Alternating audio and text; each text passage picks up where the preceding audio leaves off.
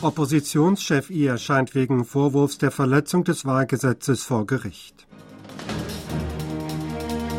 Regierung beginnt Diskussionen über verbleibende Corona-Auflagen. Südkorea und USA halten Mitte März Übung Freedom Shield ab. Der Vorsitzende der Minjo-Partei Koreas, Lee Jae-myung, ist heute wegen des Vorwurfs von Falschaussagen im letzten Präsidentschaftswahlkampf erstmals vor Gericht erschienen.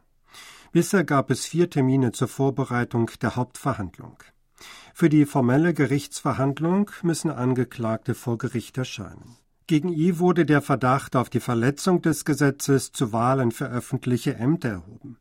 Die Staatsanwaltschaft wirft I vor, im Rennen um die Präsidentschaft im vergangenen Jahr in Bezug auf das Landentwicklungsprojekt Taejangdong in Songnam und die Änderung des Verwendungszwecks seines Geländes in Pehyondong Falschaussagen gemacht zu haben. I war der Präsidentschaftskandidat der Minju-Partei.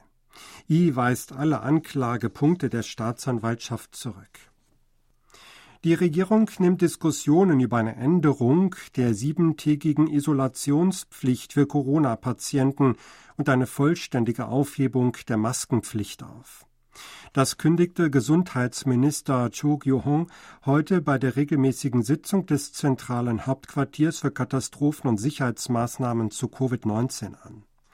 Unter Berücksichtigung der stabilen Infektionslage und der Reaktionsfähigkeit des Medizinsektors werde die Regierung Diskussionen über die verbleibenden Corona-Auflagen beginnen, hieß es. Die Regierung teilte auch mit, die Zahl der für Corona-Patienten reservierten Krankenhausbetten von derzeit etwa 3.900 auf 1.000 zu verringern. Das reiche aus, um 40.000 Neuinfektionen am Tag zu verkraften, erläuterte Cho. Südkorea und die Vereinigten Staaten wollen Mitte März eine gemeinsame Militärübung abhalten. Die Militärbehörden beider Länder gaben heute bekannt, vom 13. bis 23. März die Übung Freedom Shield durchzuführen, um eine gemeinsame Verteidigungsbereitschaft aufzubauen. Das Manöver wird elf Tage lang ohne Unterbrechung stattfinden und damit das bisher längste sein. Geübt werde auf der Grundlage des Szenarios, dass Nordkorea bei seinen Atomwaffen und Raketen weitere Fortschritte machte. Außerdem würden in dem Szenario sich verändernde Bedrohungen sowie das veränderte Sicherheitsumfeld wiedergespiegelt. Hierzu gäbe es maßgeschneiderte Übungen, um die Reaktionsfähigkeit des Bündnisses zu verbessern, hieß es. Die USA haben Südkorea die Entscheidung über eine Lieferung tödlicher Waffen an die Ukraine selbst überlassen.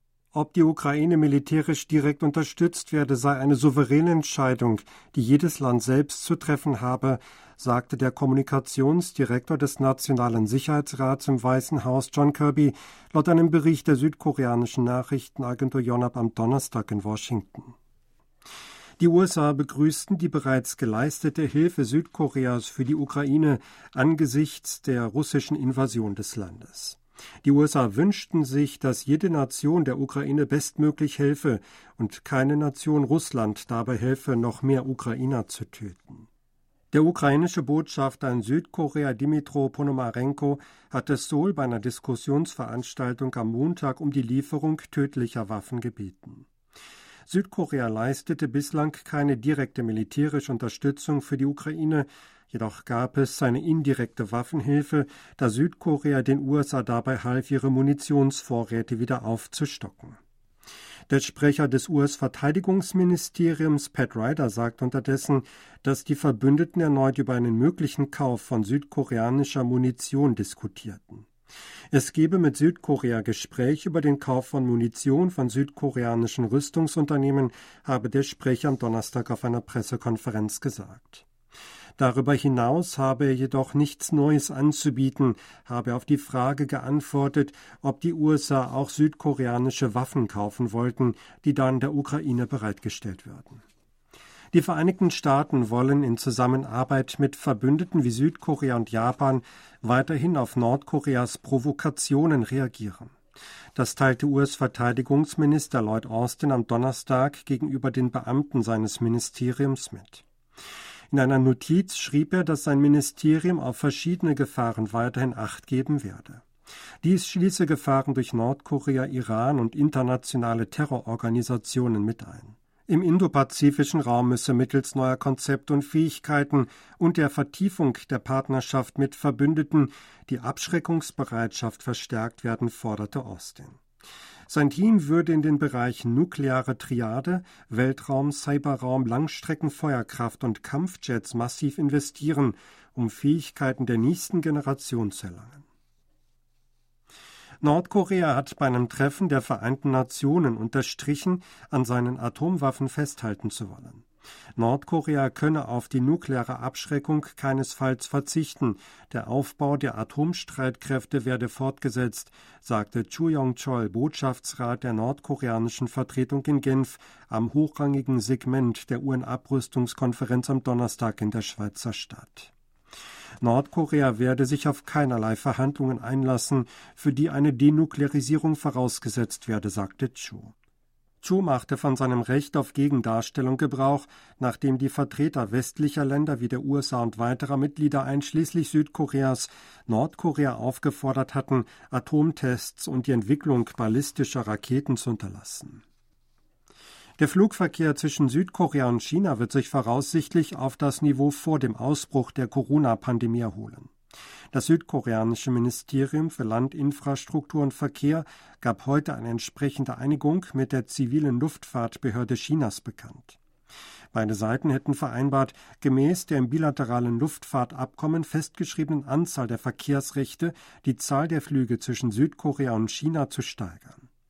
Laut dem Ministerium wird erwartet, dass noch im März auf wichtigen Strecken wie Incheon-Peking, Incheon-Shanghai, Incheon-Qingdao, Incheon-Yanji und Jeju-Shanghai die Zahl der Flüge erhöht wird. Derzeit gibt es auf der Strecke Incheon-Peking wöchentlich 2,25 Flüge. Die Zahl kann maximal auf 45 Flüge in der Woche steigen. Präsident Yun Song-yeol will eine ideologisch geprägte und unzumutbare Besteuerung vermeiden. Bei einer Zeremonie zum 57. Tag der Steuerzahler in Seoul sagte Yun, er wolle die Bürger nicht mit einer unzumutbaren Besteuerung, gefesselt von Politik und Ideologie belasten und ihr Vermögensrecht übermäßig verletzen.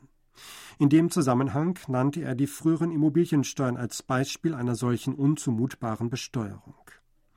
Juns Äußerungen werden als Kritik am Kurs der Vorgängerregierung betrachtet, die Steuern, vor allem die Immobiliensteuern, erhöht hatte. Südkorea will für die Förderung seiner Roboterindustrie verschiedene Regulierungen ändern. Dadurch soll der Einsatz von Lieferrobotern oder Wachrobotern gefördert werden. Den Plan kündigte das Ministerium für Handel, Industrie und Energie am Donnerstag bei einer Regierungssitzung unter Leitung von Ministerpräsident Han Dok-soo an. Demnach wolle das Ministerium 51 Vorschriften in den Bereichen Mobilität, Sicherheit und Infrastruktur ändern, die mit fortgeschrittener Robotertechnologie zusammenhängen. Nach Schätzungen sollen in der Branche dieses Jahr 37.000 neue Arbeitsplätze entstehen. 39 der Vorschriften sollen bis 2024 geändert werden. In diesem Jahr würden zunächst Gesetzesänderungen hinsichtlich Robotern und Straßenverkehr in Angriff genommen. Damit sollen Sicherheitsstandards für Roboter geschaffen werden, die im Freien unterwegs sind und deren Betrieb auf Gehwegen erlaubt werden. Lieferungen durch Roboter würden noch innerhalb dieses Jahres ermöglicht, sobald Roboter als Transportmittel für Lieferdienste anerkannt seien. Sie hörten aktuelle Meldungen aus Seoul, gesprochen von Sebastian Ratzer.